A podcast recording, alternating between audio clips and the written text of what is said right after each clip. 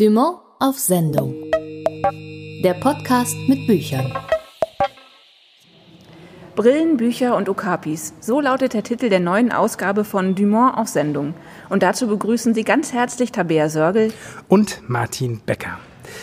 Wir stehen hier im Foyer des Dumont Buchverlags und wir haben in den letzten Ausgaben unseres Podcasts ja schon etliche Stationen kennengelernt, etliche Berufsbilder kennengelernt, die es in so einem Verlag gibt. Heute wartet ein besonderer Gesprächspartner, eine besondere Gesprächspartnerin auf uns. Ganz einfach, weil dort alle Entscheidungen im Verlag zusammenlaufen, nämlich bei Sabine Kramer. Sie ist verlegerische Geschäftsführerin des Dumont Buchverlags. Das ist eine Aufgabe, für die man auch viel Weitblick braucht. Und das ist eigentlich ein sehr, sehr gutes Stichwort. Was braucht man denn noch für Weitblick? Könnte ich dich jetzt fragen. Vielleicht Brillen? Ganz genau. Wir werden uns nämlich dieses Mal im Podcast auf ein ganz besonderes Experiment einlassen, auf ein Brillenexperiment der ganz besonderen Art. Und dabei helfen wird uns unter anderem Mariana Leki, die wir in einem Berliner Café im Prenzlauer Berg treffen werden. Und jetzt zuallererst machen wir uns auf zu der Lektorin von Mariana Leki. Das ist nämlich tatsächlich Sabine Kramer auch. Und wir werden mal schauen, wo das Büro der verlegerischen Geschäftsführerin sich hier in den verschlungenen Gängen des Verlags verbirgt. Los geht's. Jetzt sind wir angekommen im Büro von Sabine Kramer, der verlegerischen Geschäftsführerin hier im Dumont Buchverlag. Und man ist im ersten Moment, wenn man in diesen Raum kommt, schon überwältigt, hätte ich jetzt fast gesagt. Wir sitzen jetzt hier an einem großen Konferenztisch und wir sind umgeben von Büchern, Büchern und Büchern. Frau Kramer, das ist ganz schön viel, was sich hier an Büchern. Haben Sie einen Überblick, was hier eigentlich alles steht? So mehr oder weniger. Die Wand hier direkt vor uns, das ist eine Wand, die äh, sehr voll ist, von oben bis unten Bücherregale mit großen Büchern. Das sind Bildbände, Ausstellungskataloge.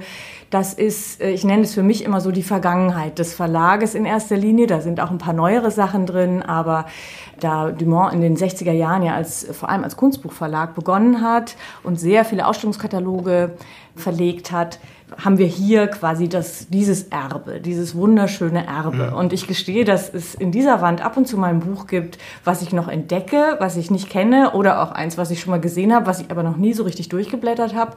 Ähm, und das ist oft ein großes Vergnügen. Dann die Wand hinter meinem Schreibtisch, also hier Ihnen gegenüber, das ist Belletristik und Sachbuch aus den letzten Jahren äh, alphabetisch geordnet. Dann kommt das Taschenbuch. Das ist im Grunde unser Handmagazin. Wenn wir hier sitzen und Besprechungen haben, wissen wir, finden wir da sofort jedes Buch, über das wir sprechen. Wenn wir uns erinnern, ach, was hatte das nochmal für ein Cover? Auch was hat das nochmal gekostet? Dann können wir da jederzeit drauf zurückgreifen. Und hinter ihnen gibt es noch dieses wunderbare Regal mit äh, nur, nur ein halbhohes Regal vor der Fensterfront das sind unsere Neuerscheinungen, die man hier findet. Die sind auch alle auf Sicht gestellt und da ist natürlich am meisten Bewegung drin. Jedes neue Buch, was angeliefert wird, bekommt hier einen Ehrenplatz und steht hier, so dass wir es jederzeit sehen können und zur Hand nehmen können und uns darüber freuen können auch. Ja. Sind Sie denn eigentlich noch aufgeregt, wenn wir jetzt ein neues Programm erscheint? Ja, natürlich, natürlich. Also äh, klar, zweimal im Jahr erscheint ein Programm, aber ich bin jedes Mal sehr gespannt, was wie ankommt beim Publikum.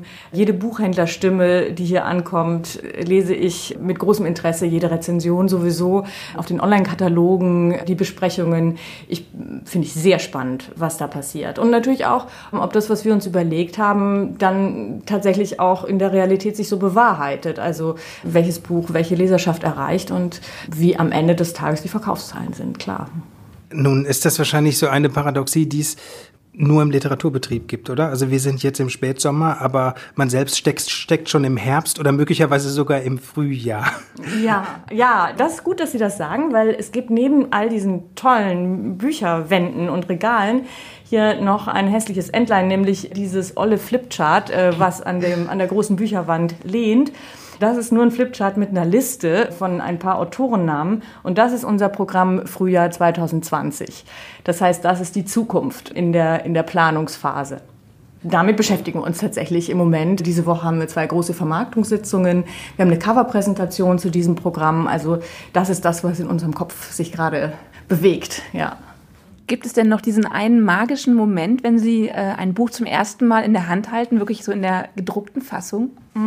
Ja, wobei, ob das so ein magischer Moment ist, einerseits ja, aber es ist auch immer verbunden mit der Angst, weil es gibt tatsächlich so eine komische Magie und das ist, wenn man ein Buch aufschlägt, dass man garantiert die Seite aufschlägt, wo ein Fehler drin ist und man hat das Buch vorher, also ein Lektor hat es hundertmal gelesen, der Korrektor hat es gelesen, alle haben mit viel Sorgfalt dran gearbeitet und muss ich sagen, auch in meinen langen Jahren als Lektorin und Programmleiterin, es ist mir so oft passiert, dass man einfach ein Buch aufschlägt und genau da oder man hat auf den um Umschlag schon hundertmal geguckt und dann ist es gedruckt und es fällt einem doch irgendein Fehler auf. Passiert, weiß Gott, nicht jedes Mal, zum Glück, zum Glück, aber das ist eher die Angst vor dem magischen Moment, muss ich sagen.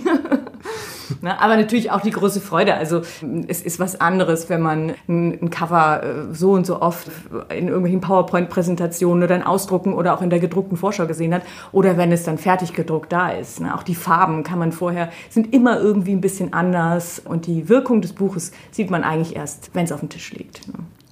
Sie haben ja sicherlich über viele Cover schon mitentschieden und entschieden. Ist das was beispielsweise, das Inhaltliche ist ja die eine Seite, aber als Leserin oder Leser, die andere Seite ist, man sieht erstmal dieses Cover.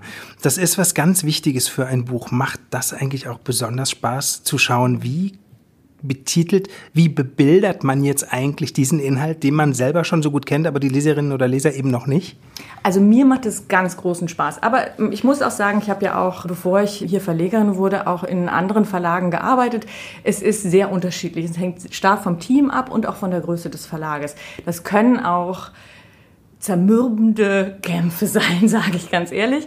Ist es bei uns sehr selten und mir macht es großen Spaß zu überlegen, wie bebildern wir äh, das Buch? Das ist ja die eine Frage, aber auch wie positionieren wir das Buch? Also wo soll die Buchhändlerin unserer Meinung nach, wenn sie die Kiste mit den Neuerscheinungen auspackt, das Buch hinlegen, weil damit haben wir ja quasi entschieden oder versuchen mitzuentscheiden, wie erreichen wir am besten die Zielgruppe. Was ist überhaupt die Zielgruppe des Buches? Und natürlich auch, wo sieht sich der Autor selber oder die Autorin selber? Was wünscht sich die Lektorin oder der Lektor oder wie ist die Vorstellung von der Seite? Dann, und man merkt eben, sobald es konkrete Entwürfe gibt, wie konkret die Diskussion dann auch wird darüber. Und natürlich, dann kommt auch noch die Kreativität der Gestalterinnen dazu, die manchmal auf ganz andere Ideen kommen, als wir äh, gekommen wären im Briefing. Und das ist ganz toll, was dann dabei rauskommt. Das ist tatsächlich eines der wenigen Beispiele, wo man gemeinschaftlich kreativ sein kann und am Ende was gemeinsam schafft. Ja. Verlegerische Geschäftsführerin war ja wahrscheinlich nicht Ihr Berufswunsch als Kind, nehme ich an. Wie war denn Ihr Weg zu Dumont, wenn Sie den so kurz beschreiben können? Ja, also als Kind wollte ich eigentlich Bademeisterin werden, weil das immer das Schönste war, im Freibad schwimmen gehen. Aber es kam anders.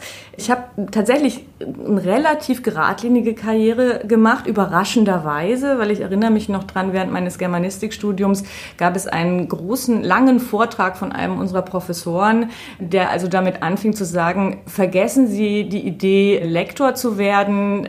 Wenn man Germanistik studiert, ist die Wahrscheinlichkeit extrem gering, dass das äh, klappt. Überlegen Sie gleich was anderes.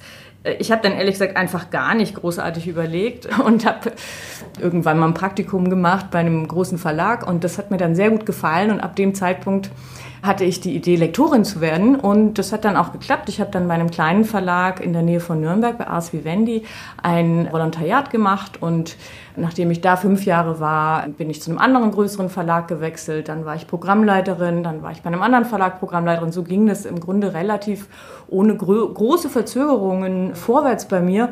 Und irgendwann äh, war ich auch mal selbstständig zwischenzeitlich und manchmal braucht man einfach auch Glück. Und das war in meinem Fall Gott sei Dank so und ich habe irgendwann einen Anruf bekommen, ob ich äh, diesen Posten hier übernehmen will und das war natürlich nicht nur eine große Ehre, sondern auch einfach eine große Freude für mich. Ja, und seitdem bin ich hier. Ein besonderer Berufswunsch als Kind könnte ich mir vorstellen, ein richtiger Traumberuf ist es für manche Schriftstellerin oder Schriftsteller zu werden. Ob das im Fall von Mariana Lecki so war, das werden wir Sie gleich selbst fragen. Mariana Lecki ist eine Autorin, die hier im Dumont Buchverlag zuletzt einen Titel veröffentlicht hat mit dem Titel Was man von hier aus sehen kann. Ein Buch, das jetzt gerade als Taschenbuch erschienen ist. Wir werden uns jetzt aufmachen zu einer abenteuerlichen Reise nach Berlin. Und das ist kein falsches Versprechen, denn diese Reise wird wirklich abenteuerlich. Wir wollen nämlich mit Mariana Lecki nicht nur über ihr Buch sprechen, sondern wir wollen uns mit ihr auch über die Kunst des Sehens unterhalten und dann selber erleben, was es eigentlich heißt, zu sehen oder nicht zu sehen. Ich sitze jetzt hier tatsächlich bei meinem Stammoptiker, bei dem ich schon seit vielen Jahren bin und werde mit technischen... Oh, jetzt kommt hier so eine Brille, in die ich fixiert werde. Jetzt sieht Martin sehr hübsch aus, muss man sagen. Das ist eigentlich das schönste Modell bislang.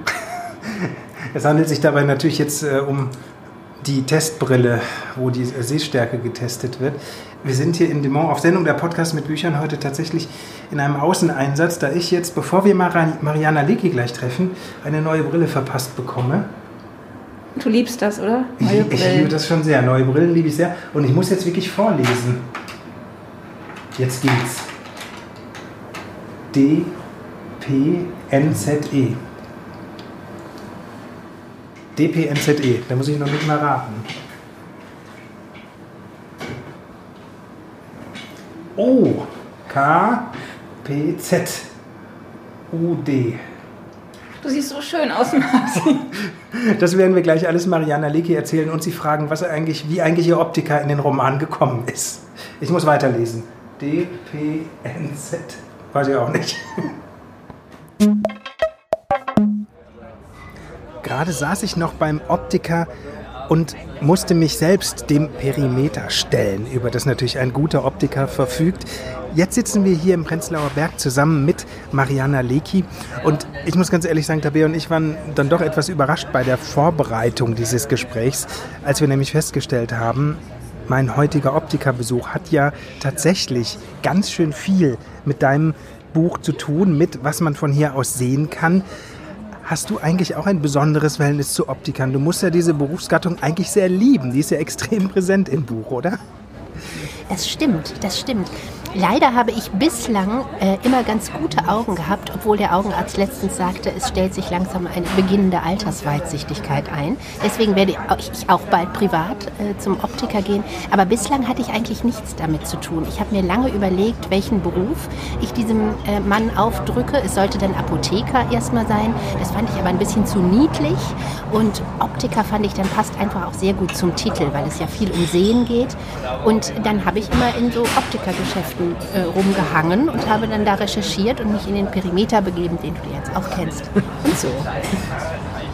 Ja, du bist jetzt seit 2017 mit dem Okapi unterwegs sozusagen und das sehr, sehr, sehr erfolgreich. Hattest du damit gerechnet? Da hatte ich null mit gerechnet. Also das, äh, das war nicht absehbar, nicht mal in meinen kühnsten Träumen. Manchmal hat man ja kühne Träume, aber so kühn waren die nicht, dass die äh, da herangereicht hätten. Also das kam sehr überraschend. Nun muss man den Hörerinnen und Hörern oder darf man den Hörerinnen und Hörern vielleicht ein bisschen verraten, worum es geht, ohne schon zu erzählen, was der große Clou an dem Buch ist. Wir erleben in Was man von hier aus sehen kann eine Protagonistin, die mehrmals in ihrem Leben schon von einem Okapi geträumt hat.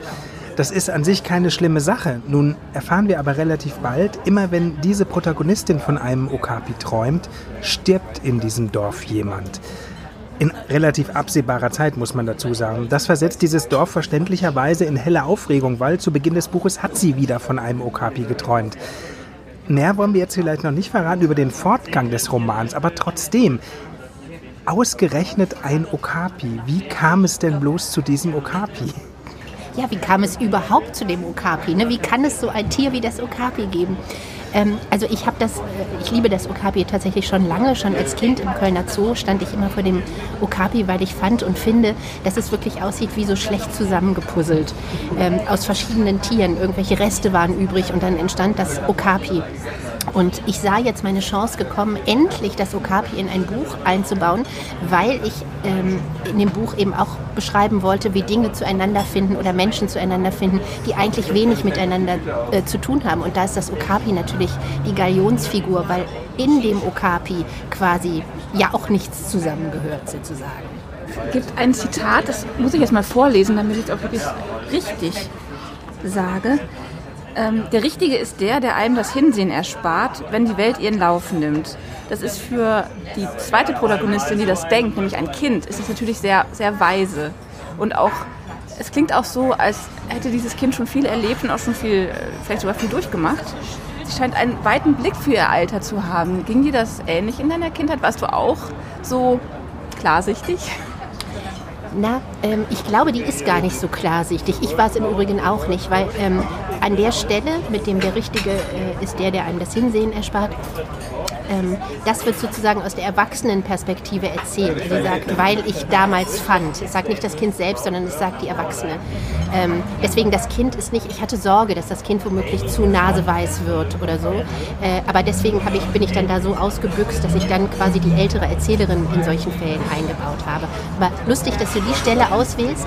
Ähm, ich bin viel auf die angesprochen worden, äh, dass, die so, dass die so richtig sei. Und ich finde das gar nicht. Ich finde, die Erzählerin irrt hier. Es ist nicht der richtige Richtige, der einem das Hinsehen erspart, sondern der neben einem steht, während man hinsieht, zum Beispiel. Ne? Also da dachte ich, dass, äh, sie sieht das falsch, aber dann soll sie es eben so sehen. Mein persönlicher Optiker hier in Berlin, den kenne ich mittlerweile schon seit über zehn Jahren. Wir haben ja gerade auch diese Begegnung ein bisschen hier im Podcast erlebt. Ich würde dem unterstellen, der hat eine große Weisheit. Woher die kommt, weiß man nicht, aber man hat das Gefühl, alles, was er sagt, ist sehr, sehr weise. Dieses Gefühl hat man bei dem Optiker in deinem Buch auch. Da gibt es einen Satz, der einer meiner Lieblingssätze ist. Dieser Satz ist, wenn wir etwas anschauen, kann es aus unserer Sicht verschwinden, aber wenn wir nicht versuchen, es zu sehen, kann dieses etwas nicht verschwinden. Vielleicht ist das auch einer meiner Lieblingssätze, weil ich ihn bis heute nicht richtig verstanden habe. Kannst du da mal versuchen, ein wenig Licht ins Dunkel ja, zu bringen? Ja, sehr gerne, sehr gerne. Ähm, das ist nicht direkt ein Satz des Optikers, sondern es ist ein Zitat, äh, was der Optiker in einem buddhistischen Buch liest, das es auch tatsächlich gibt. Und der Optiker versteht den Satz über die Hälfte des Buches auch nicht, was ihm keiner verdenken kann. Ich habe ihn nämlich auch nicht verstanden und musste ihn mir erklären lassen. Und äh, dazu telefonierte ich mit einem befreundeten buddhistischen Mönch und äh, der hatte aber wenig wenig Zeit zu telefonieren. Deswegen wartete ich auf seinen Rückruf und musste das Buch aber weiterschreiben. Und das war sozusagen in Echtzeit, dass ich dann schließlich den Satz erklärt bekam und auch der Optiker. Und die Erklärung, die vorläufige, ist die, die passt auch gut zum Beruf des Optikers. Das, wenn man etwas anschaut, heißt es ja. Und mit diesem Anschauen ist Unterscheiden gemeint. Und wenn man in dem Satz Anschauen durch Unterscheiden ersetzt, dann wird es, dann wird es verständlicher. Also wenn man nicht versucht, etwas, was man liebt oder geliebt hat, äh, von allem anderen, was einen umgibt, zu unterscheiden, dann kann das, was man geliebt hat, nicht wirklich weg sein. Dann ist es immer da, weil es keinen Unterschied mehr gibt. So, das klingt jetzt etwas verquast, aber das war die Erklärung, die mir zugespielt wurde. Ja, wenn sich die Hörerinnen und Hörer jetzt wundern sollten, warum wir jetzt diese quasi Welterklärung akustisch untermalt haben, das gehört auch zum Podcast dazu. Hier am Café ist gerade die Markise eingefahren worden und hat quasi unseren Blick auf die Welt freigegeben, wenn man so will. Was wir von hier aus sehen können, ist jetzt mehr, als es vorher war, sozusagen. Ja, es wurde plötzlich Licht um uns herum. Ja. Fast magisch. Ja.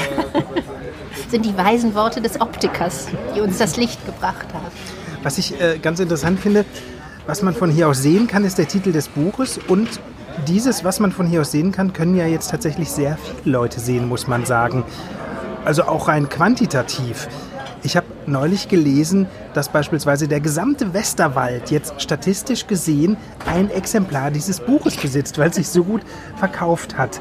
Also heißt das ja jetzt auch, dass alle deine Figuren in dem Roman ein Exemplar dieses Romans besitzen. Wie findest du das? Ja, aber naja, die können keins besitzen, weil es sie ja nicht gibt. Ne? Also die sind tatsächlich, ich muss es leider sagen, aber es, es gibt noch nicht, also das ist das Buch, in dem ich am meisten erfunden habe. Mhm. In allen anderen denkt man so, taucht der mal auf, taucht der mal auf. Es gibt, das stimmt nicht, es gibt eine Figur, die ist aus dem Leben gegriffen, aber das ist eine Nebenfigur. Es handelt sich um den Psychoanalytiker Dr. Maschke. Der macht keine so gute Figur. Und ähm, der, obwohl am Schluss schon. Und äh, mein Vater war ja Psychoanalytiker und äh, man traf sich immer freitags abends bei uns zu Hause mit ungefähr zwölf anderen Psychoanalytikern. Meine Mutter nannte das immer den Tag des Herrn, zum Glück ironisch. Und äh, da war so einer dabei, den mochte ich nicht so gerne. Und der hatte auch so eine knarzende Lederjacke, hieß aber anders. Also das ist der einzige, der wirklich existiert. Was am ganzen Personal deines Buchs auffällt, was auch am Geschehen oder im Geschehen auffällt, ist dieser Hang zum Märchenhaften. Das ist ja alles sehr in, in einem positiven Sinne versponnen. Hast du eigentlich auch privat so diesen, diesen Blick für das Besondere im Alltäglichen? Ja, ich hoffe, dass ich mir, also ich bin immer froh, wenn mir was Unalltägliches im Alltag auffällt, was irgendwie funkelt. Ne? Das, äh, da bin ich immer froh. Aber ich suche natürlich auch, äh, auch danach, weil ich das in Geschichten sehr schön finde. Also auch ähm, wenn, es macht mir als Leserin Spaß, aber auch als, als Schreibende Spaß, äh, wenn in einen Alltag, der mehr oder weniger grau ist, plötzlich solche magischen Sachen reinplumpsen und dann aber so behandelt werden, als wären sie ganz normal. Das gefällt mir, gefällt mir gut. Wir haben gerade schon im Gespräch mit der verlegerischen Geschäftsführerin Sabine Kramer über Kindheitsträume geredet und sie hat ganz unumwunden zugegeben, dass sie eigentlich Bademeisterin werden wollte. Marianne, in deinem Fall stimmt das ja jetzt. Es ist wahrscheinlich komisch, das zu hören, aber du bist jetzt tatsächlich Bestseller-Autorin. War das ein Kindheitstraum? also, ich glaube, so, das habe ich, komischerweise habe ich nie daran gedacht, das ist ja auch, auch kindlich. Ähm, wie das dann in die Welt gerät, so ein Buch. Ähm, ich, ich hatte auch nicht an Geld verdienen gedacht oder so. Ich wollte es einfach immer nur machen. Ich wollte wie so eine Prinzessin in ihrem Schloss, das was von weiß ich was bezahlt worden wäre, da sitzen und kleine Geschichten schreiben. Also so, ne, das ist so die Achtjährige in mir die das wollte. Aber klar ist es toll, dass es, äh, dass es jetzt tatsächlich passiert ist und dass das jetzt mein Beruf ist. Ja, nur, nur ein Schloss hast du wahrscheinlich nicht. Ein Schloss habe ich nicht, das will ich aber auch nicht mehr. Das ist dann mit, das hat mit acht aufgehört, diese Schlossgeschichte. Eine Frage habe ich mir bis zum Schluss aufgehoben und man, ich bin sie nicht losgeworden, als ich den Roman gelesen habe. Ich bin ein riesen Hundefan. Ja, ich Geht dir das auch oh, so? Ja, es gibt einen Hund im Buch. Allein für diesen Hund lohnt es sich, was man von hier aus sehen kann, zu lesen. Aus vielen tausend anderen Gründen auch. auch. Aber der Hund ist der eigentliche Grund, oder? Das ist wirklich der, der Hund. Ja, bitte sprich weiter, Entschuldigung. Äh, das war tatsächlich jetzt auch schon fast die Frage. Hat die Liebe zu Hunden diesen Roman mitgeprägt? Ja, vor allen Dingen die Sehnsucht nach einem Hund. Und da kann ich eine traurige Geschichte erzählen, denn ähm, ich habe mir über 25 Jahre lang einen Hund gewünscht. Ich hatte als Kind einen und dann war das Buch fertig und dann habe ich gedacht, so, jetzt kaufe ich mir einen Hund. Und dann habe ich mir einen Hund gekauft. Und ne, wie das so ist, Wünsche, die man über 25 Jahre hat. Der Hund war echt hoch besetzt und es war dann aber eben nur ein Hund. Und es war auch nicht Alaska, also nicht so ein etwas melancholisch umflorter, älterer irischer Wolfshund, sondern es ist so ein fluffiger, wahnsinnig fröhlicher und aufgedrehter so mit so Löckchen und ganz munter. Und jetzt habe ich diesen Hund und die Liebe ist nicht so stark, wie ich es vermutet hätte, aber ich hoffe, er spürt es nicht. Über Liebe, die sehr stark ist manchmal, manchmal vielleicht auch nicht so stark, auch davon handelt, was man von hier aus sehen kann, von Mariana Lecki. Es war ein großes Vergnügen, hier in Berlin über diesen Roman zu sprechen, so wie es ein auch immerhin kleines Vergnügen war, vorher zum Optiker zu gehen. Wenn Sie etwas über Optiker erfahren wollen, über Hunde und über Okapis, dann lohnt es sich, was man von hier aus sehen kann, von Mariana Lecki zu lesen. Jetzt im Dumont Buchverlag als Taschenbuch erschienen. Vielen Dank für das Gespräch. Vielen Dank, es war sehr schön. Ja, hat Spaß gemacht. Dankeschön. Das war Mariana Lecki über was man von hier aus sehen kann. Der Bestseller, der jetzt gerade im Dumont Buchverlag als Taschenbuch erschienen ist. Jetzt haben wir Einblicke bekommen in den Alltag von Mariana Lecki. Und ich habe gerade von Sabine Kramer erfahren, wir sitzen hier an einem langen Konferenztisch, dass sich ihr Alltag viel hier auch an diesem Tisch abspielt, in Form von Sitzungen beispielsweise. Was ich mich da natürlich frage, Kommen Sie eigentlich auch zwischendurch noch zum Lesen bei Ihrer Arbeit? Also während ich hier bin, nicht sehr, sehr selten. Das mache ich dann größtenteils zu Hause. Ich habe das am Anfang mal versucht, hier am Schreibtisch zu lesen oder auch hier am Tisch, wenn ich mal eine Stunde zwischendrin Zeit hatte. Ich muss aber sagen, dass es eigentlich über Rezensionen äh, und Korrespondenz nicht groß hinausgeht, dann gehe ich lieber früher oder ich lese abends oder am Wochenende zu Hause. Da kann ich mich schon besser vertiefen in, in die Bücher und in die Manuskripte. Entwickelt man eigentlich mit den Jahren auch so einen Blick dafür, dass man sagen kann, nach ein paar Seiten, Oh, das ist wahnsinnig toll. Oder eventuell auch, wenn man jetzt ein neues Manuskript bekommt und überlegt, hm, vielleicht eher nicht, hat man dann so einen Scanblick irgendwann oder so, so ein, fast schon so ein Instinkt für etwas, was großartig ist? Das ist jetzt eine ganz naive Frage, aber mich interessiert es einfach. Das wäre toll, ne, wenn man das hätte. Ja, es ist so, dass es schon ein bisschen schwieriger ist, leider, weil es gibt Bücher, die ganz toll anfangen und dann irgendwann ein bisschen langweilig werden oder zerfasern oder sich wiederholen. Dann gibt es Bücher, die sehr langsam und langweilig anfangen und nach 50 Seiten eine Wucht entwickeln, dass man wirklich froh ist, wenn man so lange äh, durchgehalten hat und gelesen hat, weil ähm, man dann denkt, ja, wäre ich jetzt zu ungeduldig gewesen, hätte ich das gar nicht erfahren.